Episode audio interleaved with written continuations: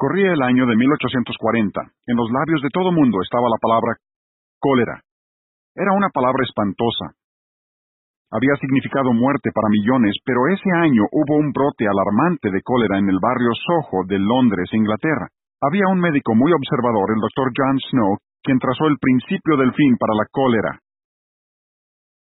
El doctor Snow especuló que algún pequeño organismo vivo llevaba la enfermedad de víctima en víctima. La idea de que pequeños bichos invisibles transmitieran enfermedades no era algo nuevo con el doctor Snow, pero sí se consideraba una idea descabellada. Sin embargo, el doctor Snow sabía lo que estaba observando. También creía saber cómo rastrear a estos pequeños bichos invisibles en su invasión de la ciudad de Londres. Porque a donde quiera que iban los bichos, dejaban una estela de muertos tras ellos. El doctor Snow empezó a colocar puntitos en un mapa cada vez que se presentaba una muerte por cólera. Luego sucedió. Hubo un brote de cólera realmente brutal que dejó 500 muertos en espacio de pocos días. Casi todas las muertes ocurrieron en el barrio donde vivía el mismo doctor Snow. También observó que las muertes se concentraban alrededor de una noria pública ubicada en Broad Street. Uno de los puntos en el mapa del Dr. Snow lo descubrió todo. Fue la muerte de una mujer que había vivido en el barrio Soho, pero se había mudado. Le gustaba mucho el sabor del agua de la noria de Broad Street, así que pagaba para que le llevaran esa agua a su casa que estaba a cierta distancia. Al doctor Snow no le importaba lo que dijeran los burladores. Él sabía que el pequeño bicho que estaba matando a todos procedía de esa noria en Broad Street. El doctor Snow formuló un plan ingenioso para detener la diseminación de la enfermedad. Más adelante les diré lo que hizo el doctor Snow para detener el crecimiento de la epidemia de cólera. Yo nunca he padecido cólera, pero sí he experimentado cosas peligrosas en mi vida, a los doce años, sin saber nadar, me metí al mar hasta donde no alcanzaba el fondo. A los quince iba en motocicleta como a cincuenta kilómetros por hora cuando se me atravesó un coche. Debido a otros coches que estaban esperando un semáforo, encontré totalmente bloqueados todos los carriles. Milagrosamente Dios me libró de la muerte. A los 28 años piloteaba una avioneta que entró en una barrena y vi que la Tierra venía hacia mí a 300 kilómetros por hora.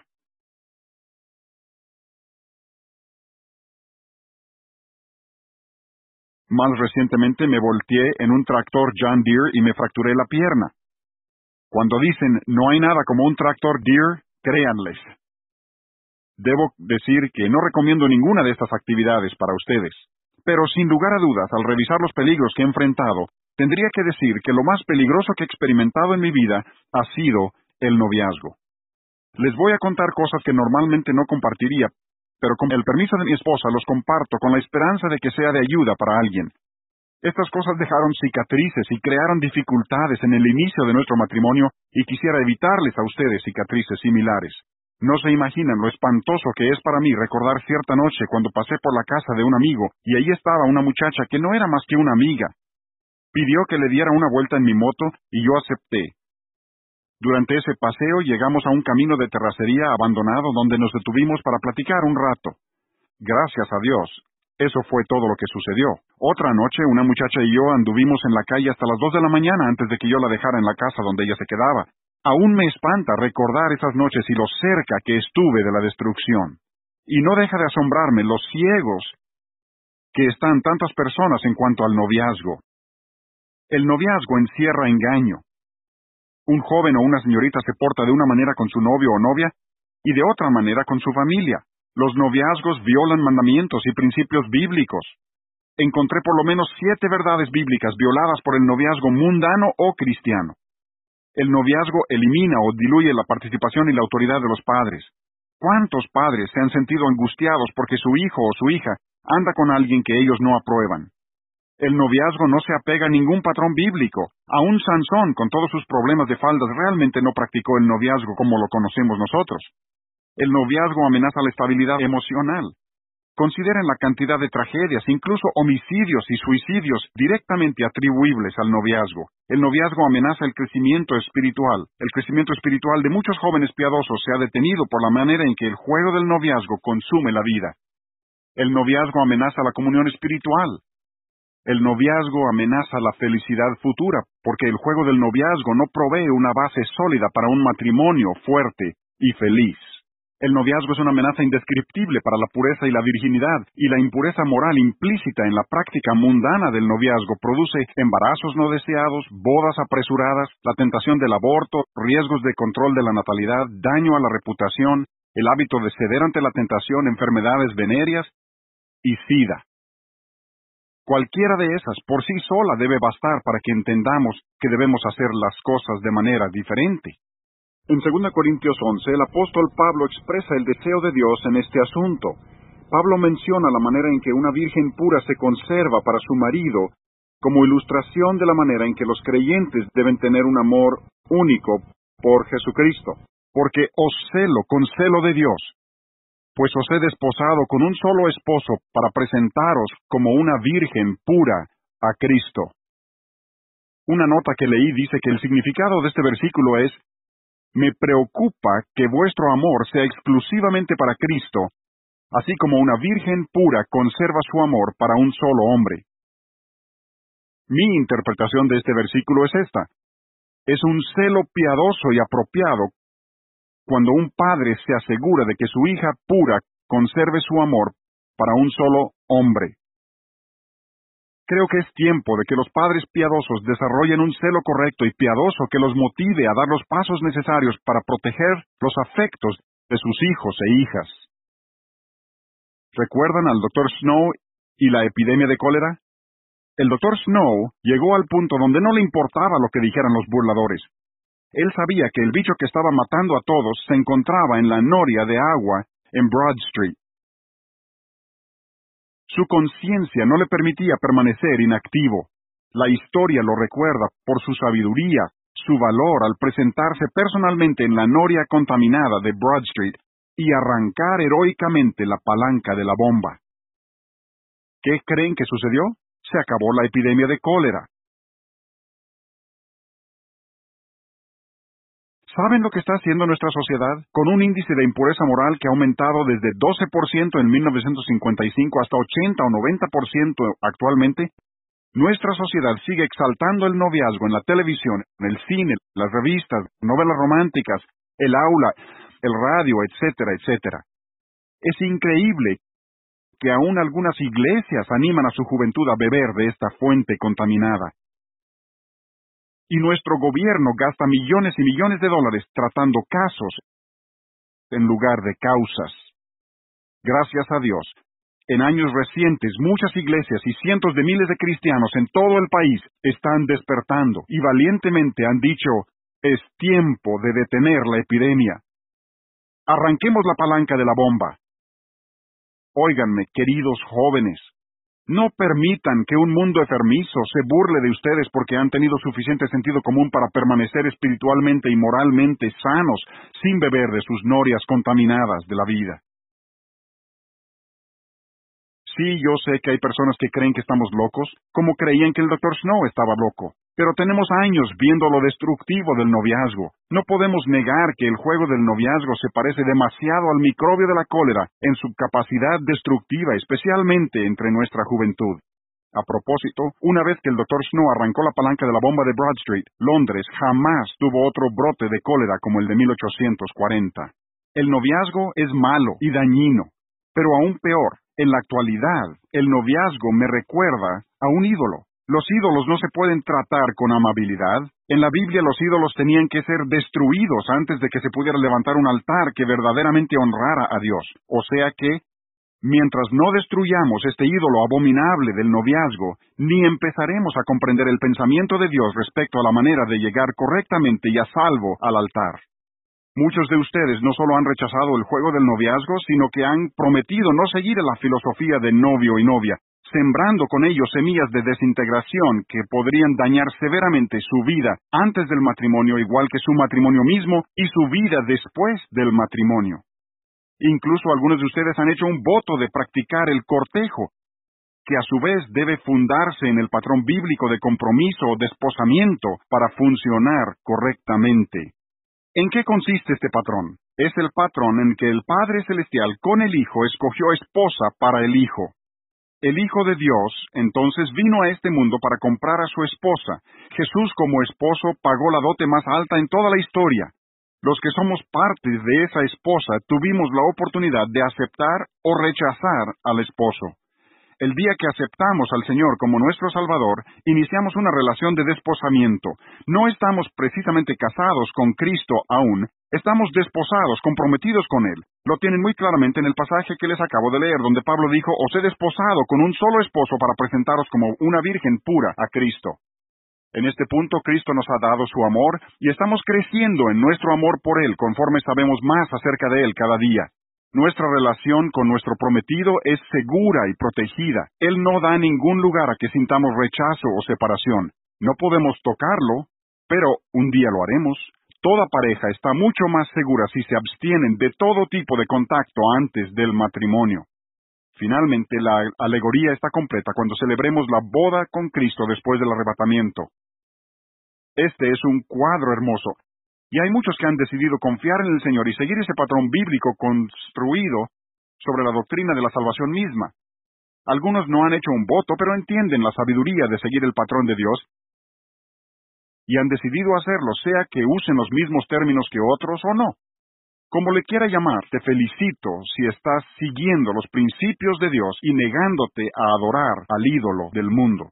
En Isaías 58:12 describe el ministerio de este grupo de personas sabias, fuertes, valientes, piadosas, entregadas, que van contra la marea del mundo y han dicho, queremos el ideal de Dios. Dice, y los tuyos refiriéndose a nuestros hijos, edificarán las ruinas antiguas. O sea que nuestros hijos restaurarán las verdades y los principios de Dios que la generación anterior a la nuestra permitió destruir. Para mí lo emocionante de hablar sobre este tema es que los niños pequeños parecen captar y entender fácilmente estas verdades. Hay una niña de cinco años en nuestra iglesia y su abuelo constantemente le pregunta, ¿tienes novio? Ella le dice, no, abuelito, así no es. Tengo amigos. Dios sabe con quién me he de casar, y mi papá me dirá quién es.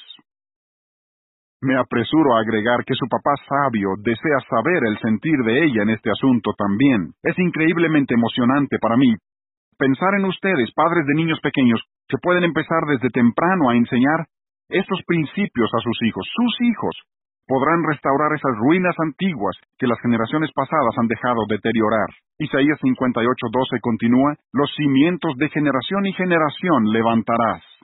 Están levantando un cimiento sobre el cual otros pueden edificar sus vidas sin peligro, y serás llamado reparador de portillos, restaurador de calzadas para habitar. Vean la frase reparador de portillos. Ustedes y yo, que aplicamos la verdad de Dios en este asunto tan importante de llegar correctamente al altar matrimonial, estamos reconstruyendo un muro alrededor de nuestras iglesias, nuestras familias y nuestras vidas. Sin embargo, he observado en los últimos meses una falla en el muro, por donde el enemigo sigue tratando de entrar.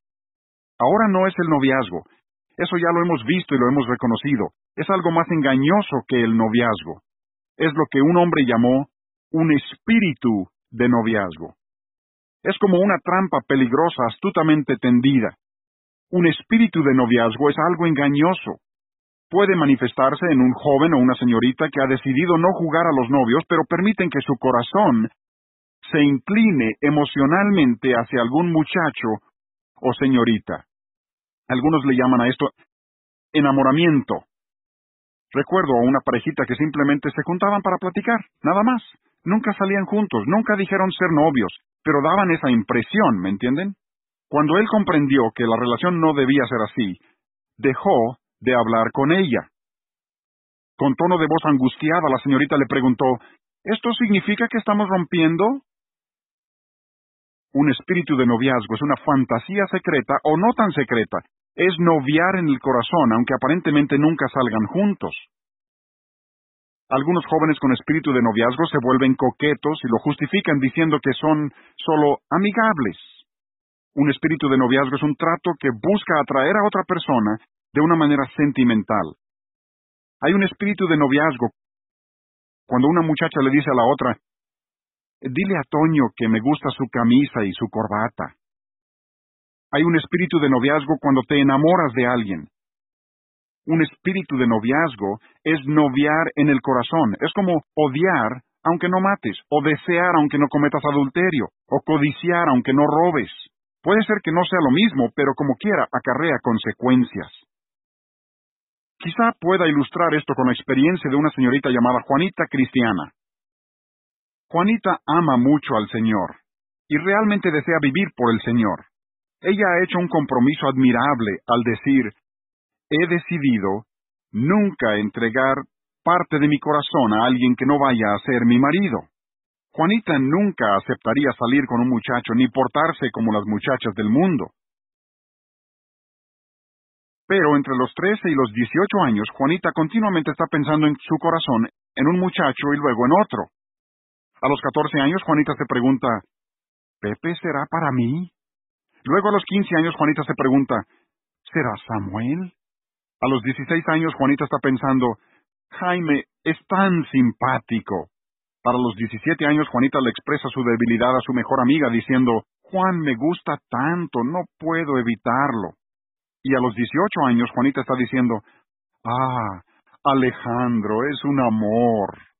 Sin querer, pero en realidad, Juanita le ha entregado un pedazo de su corazón a este, y a este, y a este, y a este otro y nunca se ha detenido para meditar en la cantidad de su corazón que ha repartido sin tener intenciones de hacerlo. Ahora, ¿recuerdan lo que dice 2 Corintios 11.2? Os celo con celo de Dios, pues os he desposado con un solo esposo para presentaros como una virgen pura a Cristo. Ahora, ¿qué significa? Me preocupa que vuestro amor sea exclusivamente para Cristo, así como una virgen pura conserva su amor para un solo hombre. ¿Cuál es la meta bíblica? Que seas marido de una sola mujer o mujer de un solo hombre. No solo físicamente, sino emocionalmente también. Alguien dijo que cuando Adán conoció a Eva, básicamente dijo, Eva, estoy bien seguro de que tú eres la única mujer para mí. Padres, ¿cuál es la meta? Que cuando nuestros hijos se casen, no solo se hayan guardado de andar noviando, sino que tampoco hayan dejado extraviar su corazón. No solo la pureza física, sino pureza emocional. Solo un romance serio para toda la vida. Esa es la meta. Aún recuerdo la primera vez que compartí estos pensamientos con alguien al estar preparando este mensaje hace muchos meses. Me dijo, vaya, hermano Davis, qué lazo tan fuerte crearía eso entre dos personas. Cada emoción que un joven o señorita guarda para su cónyuge es como una soldadura más en el proceso de unión de su matrimonio. Pensarán, hermano Davis, eso suena bonito, pero ¿no será demasiado idealista? No digo que tú o yo podamos garantizar que no caeremos en algún momento en este asunto, pero sí quiero decirles que he sabido de muchas parejas que han hecho exactamente lo que les estoy describiendo. Y yo te preguntaría, ¿no podríamos por lo menos hacer que el ideal de Dios para el matrimonio sea nuestro ideal también? ¿No bendecirá Dios la fe del que humildemente dice, Señor, yo soy tan falible como ser humano, pero yo quiero lo que tú quieras para mi vida. Los padres pudieran orar humildemente, Señor, no soy la gran cosa como padre, pero deseo el ideal tuyo para la vida de cada uno de mis hijos. Permítame sugerir algunas cosas que pueden hacer los padres y abuelos, y luego cosas que pueden hacer los jóvenes para tener victoria sobre el espíritu del noviazgo y alcanzar el ideal de Dios de una sola relación seria para toda la vida. Primero a los padres diría, Imaginen la bendición que tendrán al seguir estas verdades y las consecuencias de no hacerlo. Las bendiciones de aplicarlo y las consecuencias si no lo aplican. Mi esposa y yo seguimos estos principios en la medida de nuestro entender para ayudar a nuestras dos hijas mayores a llegar al matrimonio. Quiero que sepan que las bendiciones y el gozo son indescriptibles. También sé que hay consecuencias si no se siguen estos principios, especialmente si los conoces. Pensarás, pero tantos lo han hecho en el mundo sin consecuencias. Eso pudiera ser cierto o falso. Pero si conoces la verdad de Dios en este asunto, entonces no eres de los tantos. Hechos 17:30 nos da el principio. Dice, Dios pasó por alto los tiempos de esta ignorancia, pero ahora manda a todos los hombres en todo lugar que se arrepientan. El principio es que Dios nos tiene por responsables a ti y a mí por la cantidad de luz que Él nos da en relación con la verdad. Además, según Lucas 11:51, Si rechazas la verdad que Dios da a tu generación, Dios pudiera cargar a tu cuenta las pérdidas y los malos frutos de todas las generaciones que no tuvieron esa verdad. Esa es una consecuencia espantosa por no seguir la verdad de Dios cuando la tienes. Segundo, como padres, la meta más grande de su vida debe ser ganar y conservar el corazón de sus hijos. ¿Dónde está seguro el corazón de los hijos hasta el día que se entregue al que Dios elija como cónyuge para él o ella? Por supuesto que hablando espiritualmente los hijos deben entregar su corazón al Señor, pero humanamente hablando el corazón debe ser entregado a los padres. Proverbios 23-26 dice, Dame, hijo mío, tu corazón. No la tercera parte o la cuarta parte.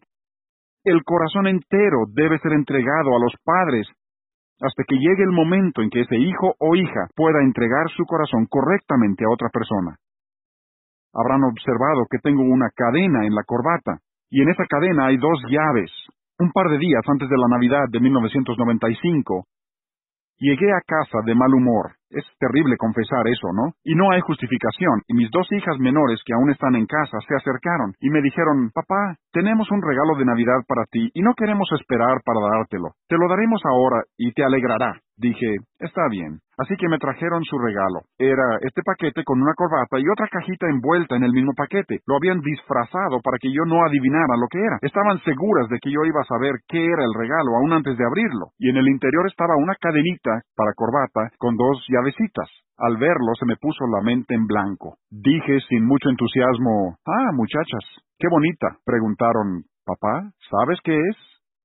Pensé, mmm, dos llaves en una cadena. Lo único que se me ocurrió fue Mateo donde dice, a ti te daré las llaves del reino de los cielos.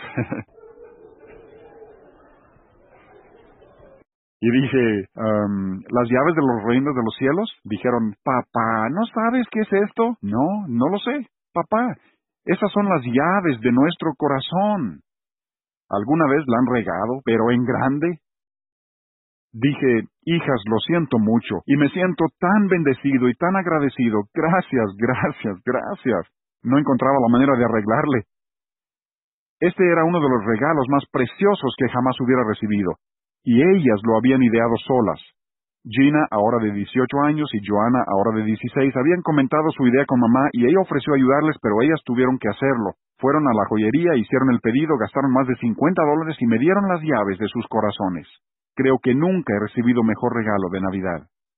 Sé que no soy el mejor padre del mundo. Fallo en muchas áreas, pero mis hijas son tan amables y tan generosas, tan perdonadoras y amorosas que hicieron eso por mí. Doy gracias a Dios por ellas y digo en serio que quiero hacer lo que sea necesario para guardar sus corazones. Después de que ellas me dieron las llaves de su corazón, yo les regalé a cada una un collar con un corazoncito de oro, con una cerradura, de modo que ellas y yo tengamos un recordatorio tangible de que sus corazones le pertenecen a papá. Padres, lo más importante que ustedes y yo tenemos que hacer es conseguir y conservar los corazones de nuestros hijos. ¿Y cómo se hace? Una manera es interesarse en las cosas que les interesan a sus hijos. Quizá les interesa el periodismo, música, mariposas, muñecas, costura, cocina, pesca, cacería electrónica, lo que sea. No te ocupes tanto que no tengas tiempo de interesarte en lo que les interesa a tus hijos. Mírales a los ojos todos los días y escucha con atención cuando hablen. Si es necesario, pregúntales, ¿tengo tu corazón? Nunca te ocupes tanto que no puedas observar a tus hijos y elogiarlos por el carácter que están desarrollando. Nada hay tan importante para los padres como asegurar que los hijos lleguen a ser como el Señor Jesucristo. Nunca ofendan el corazón de sus hijos y los dejen sin arreglar las cosas con ellos. Un hombre me platicó cómo había violado la enseñanza bíblica básica en cuanto a la crianza de los hijos. Esa enseñanza se encuentra en Efesios 6:4. Padres, no provoquéis a ira a vuestros hijos. Me dijo hermano Davis, yo era un perfeccionista. Tenía expectativas tan elevadas que era imposible que mis hijos se ganaran mis elogios. Él fue a un seminario y vio el video Cómo ganar el corazón de un rebelde. Pensó en llamar a sus hijos el viernes antes de acostarse, pero no lo hizo y decidió, hablaré con ellos cuando llegue a casa. Dice que a las 3.30 de la mañana Dios lo despertó, habló a su corazón y le dijo, Te desperté porque quiero que te sientes a escribirle a cada uno de tus hijos una carta pidiendo perdón por haber sido tan exigente y difícil de agradar. Vaya, cuando un hijo hace lo mejor que puede, merece nuestros elogios, aunque no lo hayan hecho tan bien como lo hubiéramos hecho nosotros. Si tus hijos están tratando de agradarte, merecen tus elogios. Tercero, enseña a los hijos a ser mansos y a controlar sus emociones. Esos dos van juntos, ser manso y controlar sus emociones, porque mansedumbre es fuerza bajo control. Se manifiesta al ceder los derechos en lugar de exigir que se hagan las cosas a mi manera, Conforme los hijos aprendan mansedumbre, aprenderán a controlar sus sentimientos. La madre de mi nieto de tres años le ordenó que hiciera algo. Él desobedeció. Y cuando desobedeció, vio esa mirada en los ojos de su madre. Le miró a los ojos y dijo, No puedo evitarlo. No sé qué vamos a hacer conmigo.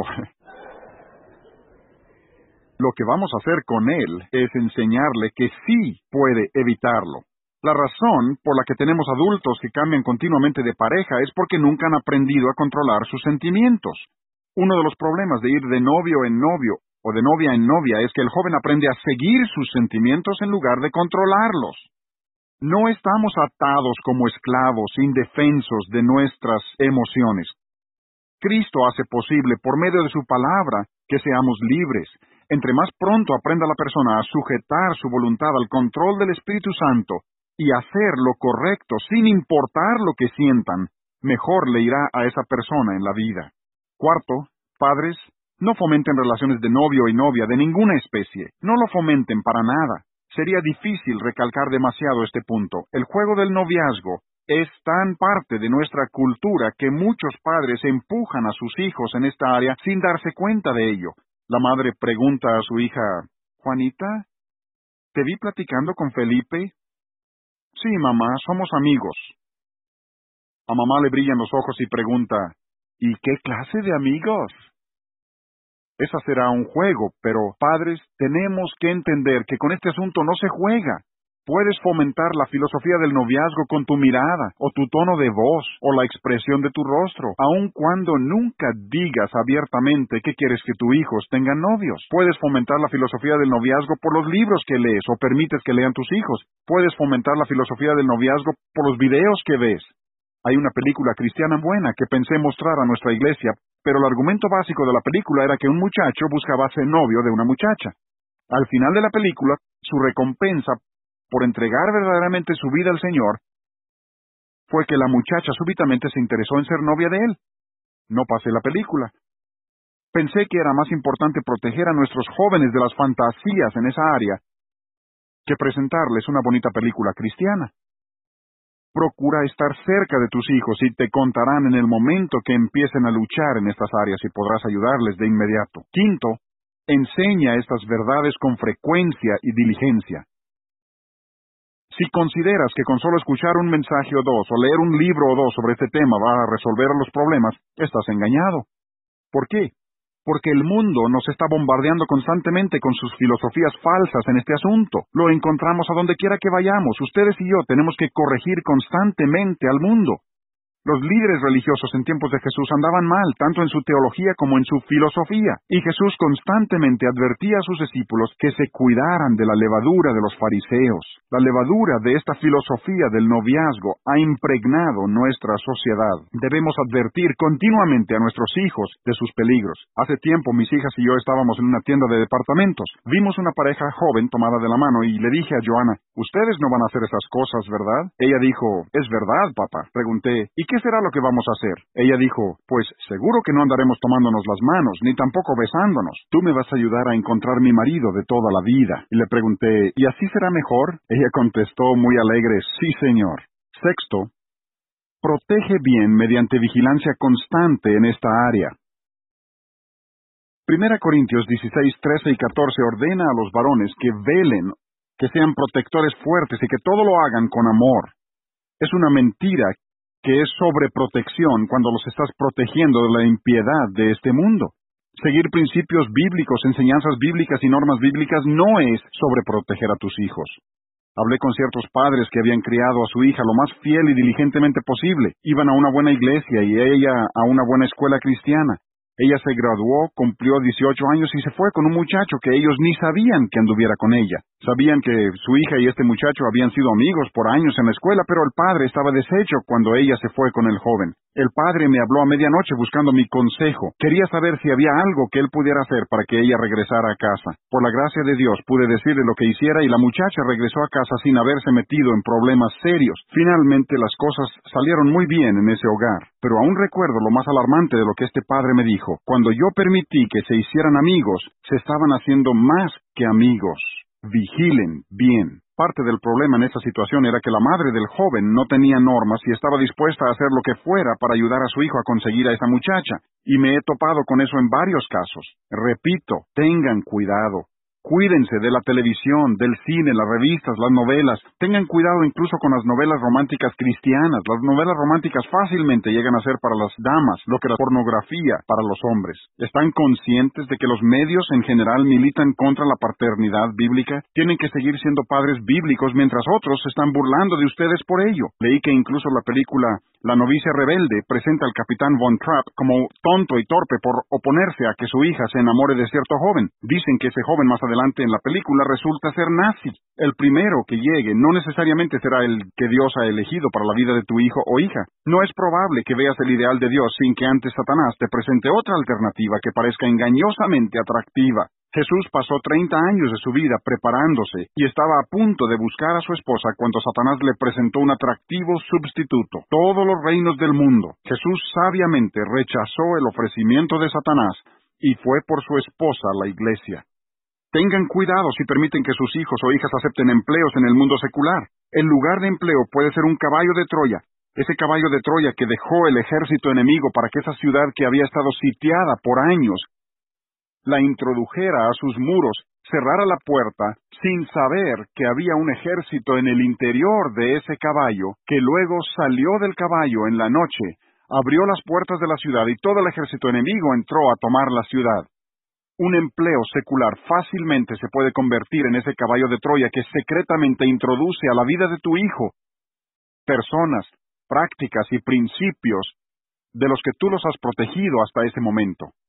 He sabido de casos espantosos en los que algún joven astuto ha enamorado a alguna señorita virtuosa, pero inocente.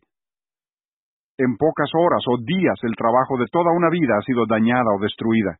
Lo que un padre y una madre han construido en toda una vida es demasiado valioso para desperdiciarlo por ganar unos cuantos pesos o adquirir experiencia en el medio laboral. Séptimo, ora diariamente por tus hijos y sus futuros cónyuges. Todos los días yo pido que mis hijas conserven su pureza y guarden su corazón para una sola persona. También pido que se haga la voluntad de Dios en la vida de sus futuros cónyuges y el momento de conocerles y casarse.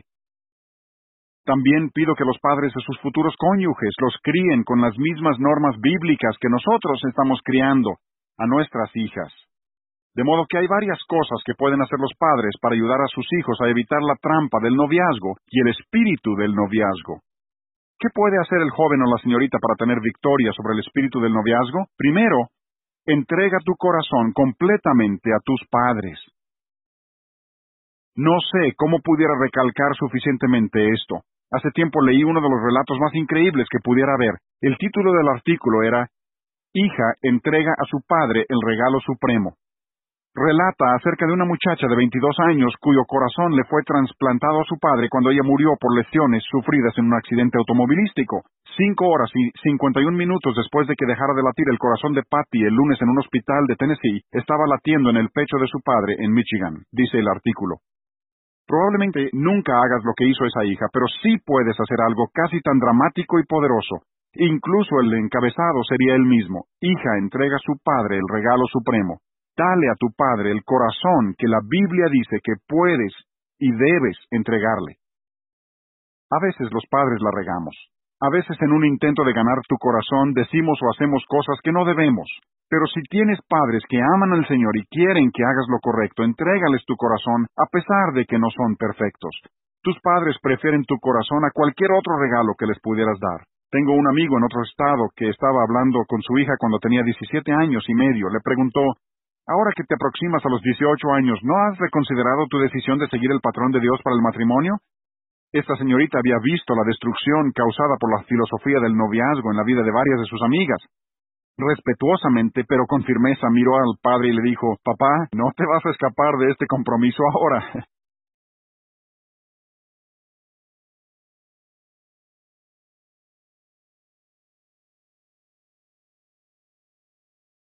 Gracias a Dios por una señorita piadosa y sabia.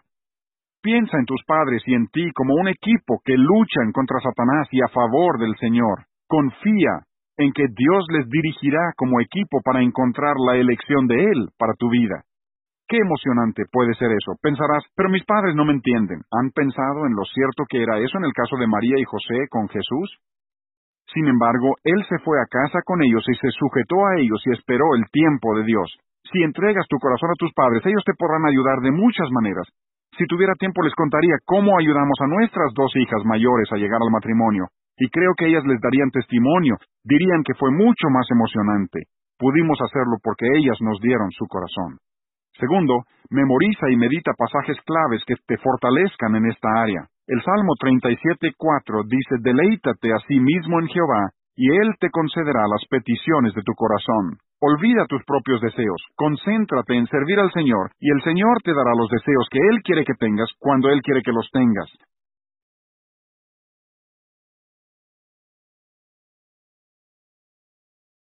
El Salmo 73, 25 y 26 sería un buen texto para poner en tu recámara, además de memorizarlo.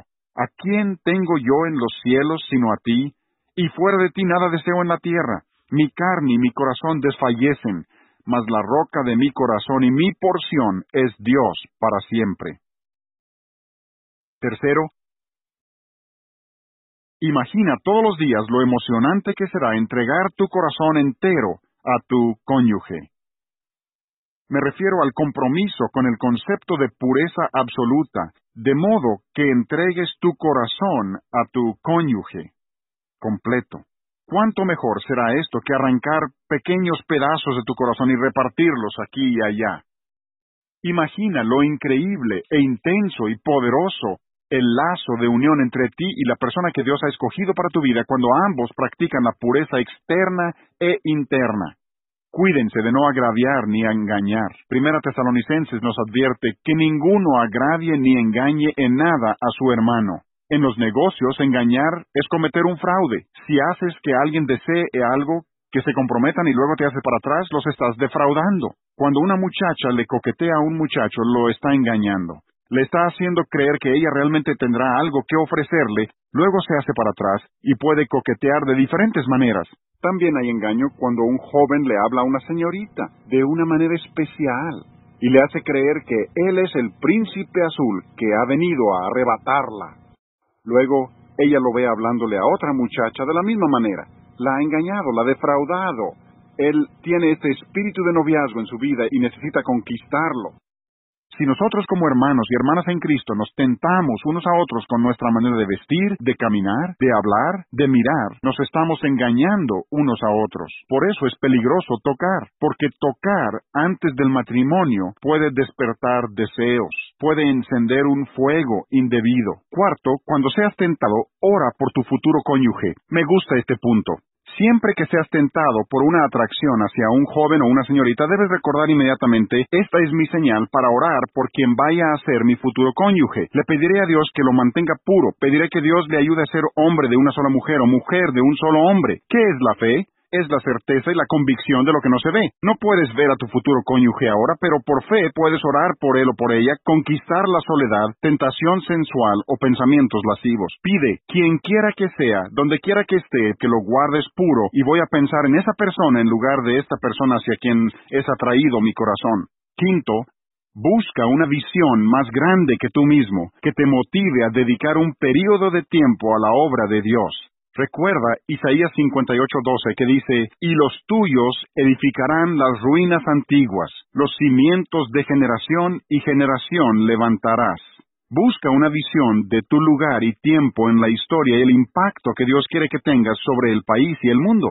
Sí, realmente creo que las personas a quienes estoy hablando tienen el potencial para cambiar el rumbo de la historia. Sí, creo Y ahora es el momento para empezar dedicando un tiempo importante a la obra del Señor. Olvídate de ganar dinero y sirve al Señor. Lo que obtendrás sirviendo a Dios será mejor que todo el dinero que podrías ganar haciendo otra cosa.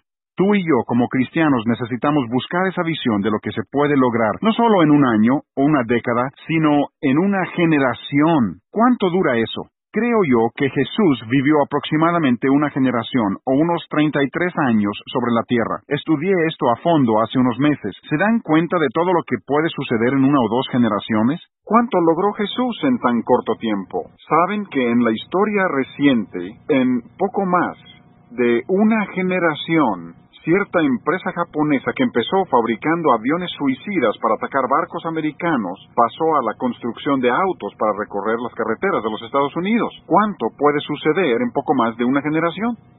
Revisen la historia. Hace dos generaciones, un grupo de hombres organizaron la Asociación Humanista Americana. El primer manifiesto humanista se publicó en 1933. John Dewey fue miembro de ese grupo. A John Dewey le han llamado el padre de la educación progresiva y el educador más importante del siglo XX. John Dewey dijo, no hay Dios y no existe el alma. No hay cabida para normas morales permanentes absolutas. Eso fue en 1933.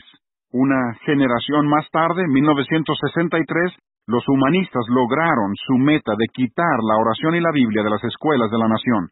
Y no fue solo que la Suprema Corte quitó la oración y la lectura bíblica, sino lo que esa decisión representa. En esencia dijeron, no queremos a Dios en la vida pública. Una generación más tarde, a fines de los 90, podemos ver claramente el fruto de esa decisión. Delincuencia, suicidios, vacío, violencia absurda, delincuencia juvenil, una epidemia de impureza moral, enfermedad venérea y abortos, violaciones son comunes y los jóvenes buscan aceptación y significado en juegos, alcohol y drogas y la evolución increíblemente se enseña como si fuera un hecho en todo el país. En la última generación, los humanistas y los evolucionistas han arrancado los cimientos morales sólidos de nuestro país y los han sustituido con arena. Pero a mí me emociona pensar en lo que pudiera suceder de aquí a una generación.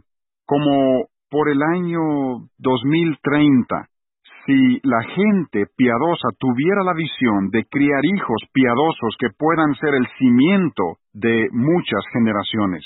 ¿Recuerdan Isaías 58:12? Pensemos ahora en otra forma, y los tuyos edificarán las ruinas antiguas, los cimientos de generación y generación levantarás.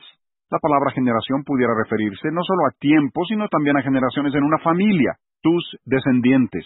Jóvenes y señoritas, busquen una visión más grande que solo quién será tu futuro cónyuge. Busca una visión de las generaciones venideras, tus hijos y los hijos de ellos y tus bisnietos. Piensa en eso por un momento. Busca una visión no solo de la siguiente generación, de la siguiente y la siguiente. Me han preguntado, hermano Davis, ¿qué es lo que lo motiva a usted? ¿Por qué sigue predicando sobre este tema? He estado predicando sobre este tema ya por siete u ocho años. El mundo no está de acuerdo, incluso algunos cristianos no están de acuerdo, los han oído, ¿no? No importa cuánta Biblia les enseñes, algunos cristianos dicen, pues eso no es para mí. ¿Qué es lo que me motiva? Se lo diré. Mis hijos y mis nietos. Ya estoy pensando en la posibilidad, si Dios me permite vivir, de mis bisnietos. Me pregunto cómo serán, cuáles serán sus nombres, cuáles serán los propósitos de Dios para sus vidas. Ahora tengo cinco nietos y qué bendición. En la primera semana de su vida he usado el significado de sus nombres para componerles un canto a cada nieto que describe y espero les motive a cumplir su propósito en la vida y luego les cantamos su canción todo el tiempo. ¿Qué es lo que me motiva? Pensar en tus hijos tus nietos, tus bisnietos, y eso debe motivarte a ti también. Quisiera que fueras feliz ahora y que fueras feliz en tu vejez. Busca la visión que Dios quiere que tengas de tu parte en cambiar el rumbo de la historia y también en levantar un cimiento sobre el cual puedan edificar tus descendientes. Sexto, decide deleitarte en que tus padres protejan tu vida. Creo que la palabra clave es deleite. Deleítate en que tus padres protejan tu vida. Demasiados jóvenes quieren librarse de la protección de sus padres. Dicen, no, mi papá y mi mamá son tan estrictos. Aprende a deleitarte en la protección de tus padres, así como una persona se alegra de tener una sombrilla encima durante una tormenta. Oigan de nuevo 2 Corintios 11.2. Todo el contexto de ese pasaje es un contexto de protección y Pablo dice, es un celo piadoso y apropiado cuando un padre se asegura de que su hija pura conserve su amor para un solo hombre. Protección es una palabra buena, no mala. La Biblia usa comparaciones positivas para ilustrar la protección de Dios sobre mí y sobre ti. A Dios se le llama escudo porque somos atacados y Él nos protege. También es nuestra cubierta, Salmo 17.8, y muchos pasajes hablan de que estamos bajo sus alas y son protección. Mientras estés bajo la protección establecida por Dios, no te puede suceder nada que Dios no haya dispuesto para tu bien. Pero cuando te sales de bajo la autoridad, Satanás puede traer destrucción a tu vida. Señoritas, alégrense de tener un padre y una madre que escuden y cubran y no permitan que muchacho tras muchacho juegue con tus sentimientos. Mi hija menor y yo regresábamos solos de la iglesia un domingo. Ella tenía entonces 15 años. La tomé de la mano mientras íbamos en el coche. Hago eso en cada oportunidad que tengo para que ella entienda que es muy especial para mí y que la amo y la aprecio. Me miró y me dijo, Papá, quiero decirte algo. Le dije, sí, ¿qué cosa? Dijo, papá, quiero que sepas que no siempre manifiesto que aprecio tu protección, pero lo necesito mucho y quiero que sepas que lo agradezco. Es una bendición tener una hija tan sabia y agradecida. Permítanme hacer una pregunta sencilla, pero importante. Y por favor, no se me duerman ahora. Me interesa mucho que entiendan esto. ¿Por qué debes tú, señorita, no solo permitir, sino activamente buscar la protección de tu padre? La respuesta es, por tu gran valor. Y jóvenes, ¿por qué deben pagar gustosos el precio de la espera y del dominio propio y del sacrificio para conseguir a su prometida, porque eso le dice a todo mundo el valor que le das a tu prometida. También deja ver que tú eres un pretendiente digno porque gustosamente pagas el precio de tu prometida. Visité el país de Uganda en África hace pocas semanas. Me pidieron que diera una plática a pastores a misioneros procedentes de todo el país de Uganda sobre el tema del plan de Dios para hallar esposa. Ahora, la cultura de Uganda ha pervertido la verdad de Dios sobre este asunto. Cada vez que pienso en eso, veo que mientras muchos países del mundo han pervertido de alguna manera la verdad de Dios, creo que la cultura americana ha abandonado la verdad de Dios. En la cultura de Uganda, un joven va a la aldea y negocia con el padre de la muchacha hasta que acuerdan el precio de la dote. Luego la muchacha es vendida a su esposo. Típicamente, el precio que el joven paga será, por ejemplo, una vaca, dos marranos, tres pollos, algún mueble, cien mil chelines, que son como cien dólares, y todo el paquete tendrá un valor entre trescientos y quinientos dólares, a veces más, depende de la muchacha y de lo que el padre de la muchacha piensa que el joven pudiera pagar, o sea que según el pájaro es la pedrada. Pues yo estaba presentando muchos pasajes de la Biblia y miré a esa congregación de personas de todo el país y les dije, lo que están haciendo no es correcto. Sus costumbres abaratan el verdadero valor de sus hijas y las hace sentirse sin valor. Proverbios 31.10 dice que el valor de la mujer virtuosa sobrepasa la de muchas piedras preciosas. Yo llevaba un anillo con un rubí. Era un regalo que me hizo mi madre después de que murió mi padre. Les mostré el anillo y dije, si el rubí de este anillo que traigo fuera genuino, tendría un valor de cincuenta mil dólares. Un joyero me dijo eso un día cuando le pregunté por teléfono si este sería un rubí genuino. Me pidió que se lo describiera, lo hice y se rió. Dijo, no, no es un rubí genuino. Y le pregunté, ¿cómo lo sabe sin verlo? Y dijo, porque lo lleva puesto, por eso. Y le dije, pues muchas gracias. Dijo, no, no quise insinuar nada malo, solo es que un rubí de ese tamaño, se lo había descrito por teléfono, un rubí de ese tamaño valdría como cincuenta mil dólares. Óigame, un puño de rubíes valdría más de un millón de dólares. El valor de una mujer virtuosa sobrepasa el de rubíes. La Biblia nos está diciendo que el valor de nuestras hijas es inmensurable. Y yo les decía a esas gentes, ¿cómo pueden vender a una persona tan valiosa por una vaca, dos cerdos, tres pollos, un mueble y un billete de cien dólares? Luego les dije, yo sí creo en el concepto de un precio de novia o dote, pero la dote debe ser básicamente el mismo precio que pagó Cristo para adquirir su novia, la iglesia. ¿Cuál fue? El precio del sacrificio de sí mismo. El joven debe estar dispuesto a poner su vida y morir para sí mismo. Ya no debe vivir más para agradarse a sí mismo, debe vivir cada día para su prometida, debe morir al egoísmo y al egocentrismo, debe servirle a ella, debe hacer planes de proveer hogar para ella. Eso es lo que Jesús está haciendo ahora mismo, cada día, dando y viviendo, preparándose para la boda que habrá. Me refiero a la iglesia como esposa de Cristo en el futuro. Cuando un joven paga el precio del sacrificio de sí mismo, entonces la señorita siente lo especial y valiosa que es ella. No tiene nada de malo dar voluntariamente posesiones materiales como dote, como lo hizo el siervo en Génesis 24, pero la dote principal debe ser la abnegación del joven mismo. Al final de ese mensaje los padres ugandeses dieron testimonio de que cuando sus hijas crezcan, ellos no negociarán ni venderán a sus hijas por cierto precio como lo dicta su cultura. Creo que una buena manera de que un joven muestre tangiblemente su compromiso en este asunto, recuerdan que teníamos las llaves y el collar, ahora tengo una sugerencia para los jóvenes. Para mostrar tangiblemente su compromiso en esta área, sería llevar un rubí en un anillo o un corbata, un padre podría hacerle un regalo así a su hijo al cumplir 12 o 13 años como símbolo del hecho de que el joven está dispuesto a esperar y pagar el precio para tener esposa. Observen lo apropiado de la alegoría del rubí. Ilustra perfectamente el precio que Cristo pagó, su sangre derramada. Esa fue la dote que él pagó por su prometida también es el precio de la mujer virtuosa de Proverbios 31. Así que es el símbolo perfecto del compromiso del joven en esta área. Así como la señorita se deleita en la protección de su padre, y el joven colabora con el padre de ella para ganar su corazón de la muchacha, el mundo podrá observar una ilustración viviente del amor de Cristo por su iglesia. Séptimo, soporten la burla de los que no entienden se dan cuenta de que en el mundo nunca han entendido los caminos de Dios.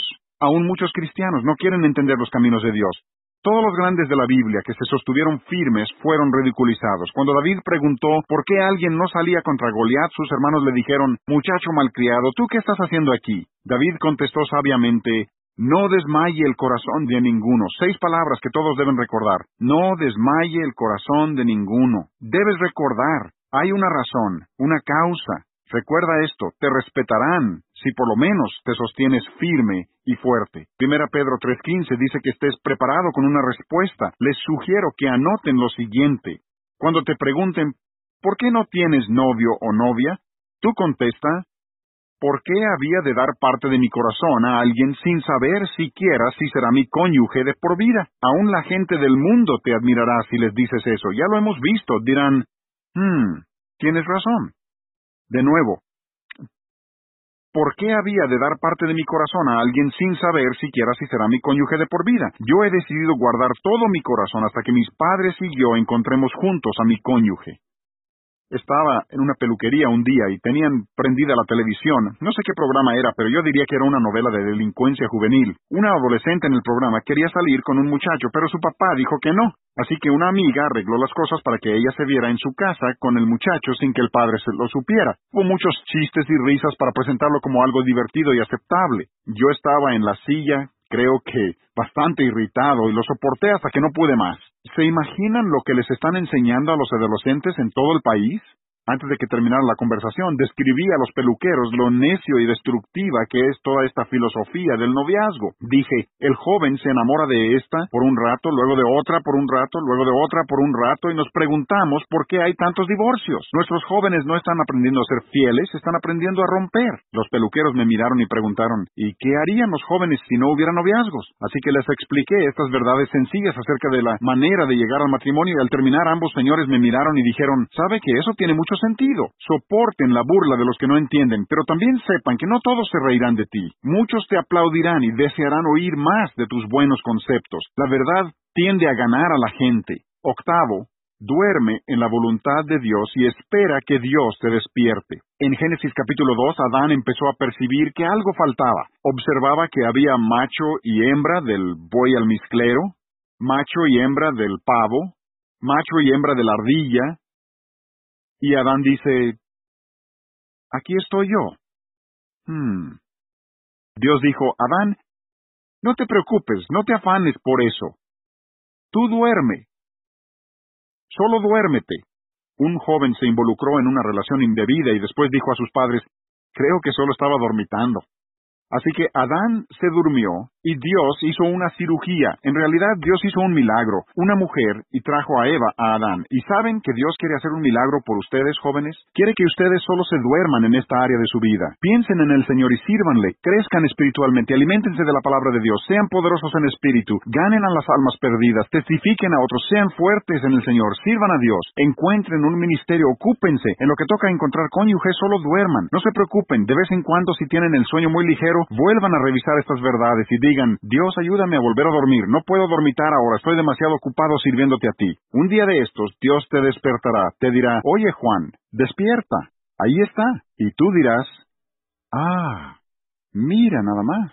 Jóvenes, entreguen todo su corazón a sus padres, memoricen y mediten pasajes claves, imaginen todos los días lo emocionante de entregar todo su corazón a un cónyuge. Cuando sean tentados, oren por su cónyuge, busquen una visión más grande, deleítense en la protección de sus padres, soporten la burla, duérmanse y esperen que Dios les despierte. Lo que sucede con frecuencia en la actualidad es que Juanita Cristiana está entregando gradualmente su corazón, pieza por pieza.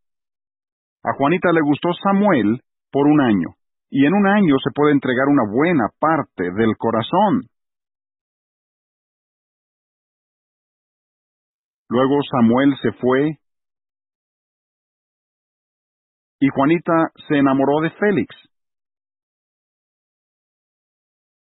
Se enamoró de Félix.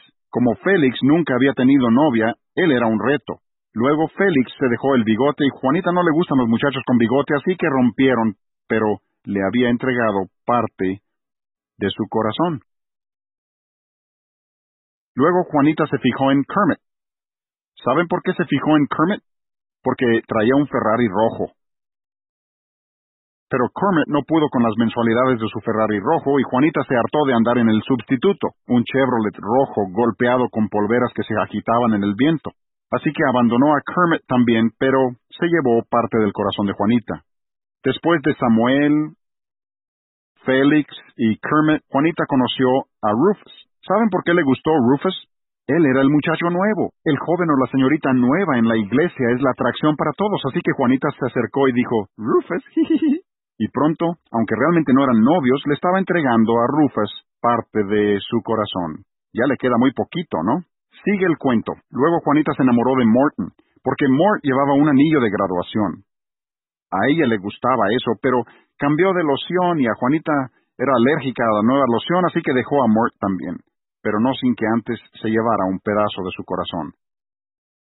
El siguiente novio de Juanita fue Twitzel. Juanita quiso a Twitzel, pero él solo quiso a Juanita el tiempo necesario para enamorar a su amiga Matilde. Han visto eso, ¿no? Así que dejó a Juanita por Matilde, pero como quiera se llevó parte del corazón de Juanita. Luego estaba Dudley. Juanita se enamoró de Dudley porque él jugaba fútbol y ambos le iban al mismo equipo. Pero Dudley era un insípido porque no tenía dinero para comprarle a Juanita las cosas que quería, pero aún Dudley, el insípido, se llevó un pedazo del corazón de Juanita. Luego estaba Federico. Federico le caía muy bien a Juanita, pero Wilma se lo robó. Se llevó un pedazo del corazón de Juanita. Juanita lloró hasta que conoció a Barney, pero a Barney le gustaba leer la Biblia y orar. Juanita buscaba cosas más interesantes, así que Barney pronto desapareció de la escena, pero Federico y Barney ambos se llevaron pedazos del corazón de Juanita. El número diez fue Ernesto. Ernesto le gustaba mucho, pero su alimento favorito era el chile jalapeño y tenía aliento de dragón. Adiós, Ernesto. Así que ahora, habiendo pasado en varios años por Samuel, Félix, Kermit, Rufus, Mort, Twitzel, Dudley, Federico, Barney y Ernesto, Juanita finalmente conoció al amor de su vida. ¿Saben cómo se llamaba? Oscar. Juanita se casó con Oscar. ¿Por qué? Porque él era perfecto. Esta historia me recuerda a Ricitos de Oro y los Tres Ositos. Así que Juanita llegó al altar en todo su esplendor y le entregó a Oscar todo su corazón. Quisiera decirles que Juanita y Oscar vivieron felices para siempre, pero cuando Oscar vio lo que recibió en el altar, Oscar se convirtió en un gruñón. Un padre piadoso me contó acerca de su relación con sus hijas.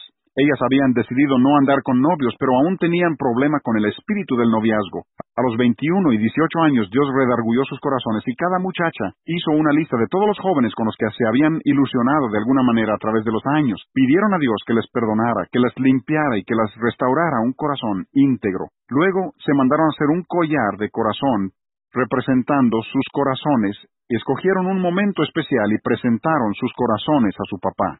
Les he sugerido a ustedes, padres, varias cosas que pueden hacer para ayudar a sus hijos a tener victoria sobre el espíritu del noviazgo. También les he dado a los jóvenes varias cosas que pueden hacer. Ustedes pensarán en otras. Las señoritas pudieran buscar a otras señoritas que les pidan cuentas. Háganse responsables uno ante otros de no permitir que desarrollen un espíritu de noviazgo. Motívense unos a otras a no hablar acerca de los muchachos. Los jóvenes también pudieran decir, Vamos a ser responsables unos ante otros de cuidarnos, ayudarnos en esta área. Los amigos que valen la pena siempre se apoyan unos a otros. Esa es buena presión de grupo. Que sea tu meta llegar al matrimonio y entregar todo tu corazón, no parte de tu corazón, a tu cónyuge. Quizá ya has perdido parte de tu corazón y ahora mismo podrías decir, Dios, perdóname. En la primera oportunidad podrás decir a mamá y papá, quiero entregarles todo mi corazón y quiero que ustedes lo guarden hasta que llegue el momento del matrimonio. Si aplicas las verdades de Dios, Él te dará la victoria sobre el espíritu del noviazgo y también un increíble testimonio que el mundo necesita ver y oír. Oren conmigo, por favor. Quizá alguno de ustedes ya ha desarrollado un lazo de afecto con otra persona y sabes que ese afecto no es de Dios. Incluso te está impidiendo una entrega total a Dios. Isaías 58:6 dice que Dios quiere que desatemos las ligaduras de impiedad, que soltemos las cargas de opresión, que dejemos ir libres a los quebrantados y que rompamos todo yugo. ¿Quisieras hacer esta oración sinceramente ahora mismo? Dios mío, confieso que este lazo entre mí y esta otra persona es un pecado contra ti. Me arrepiento de ese pecado. Te pido en el nombre y por el poder de la sangre derramada de Cristo que desates estas ligaduras y yugos en mi espíritu, alma y cuerpo. Restáurame un corazón íntegro en tu poder. Yo decido, por tu gracia, y guardar mi corazón para la persona que tú escojas como mi cónyuge. En el nombre de Cristo. Amén. Gracias por escuchar. Dios te bendiga.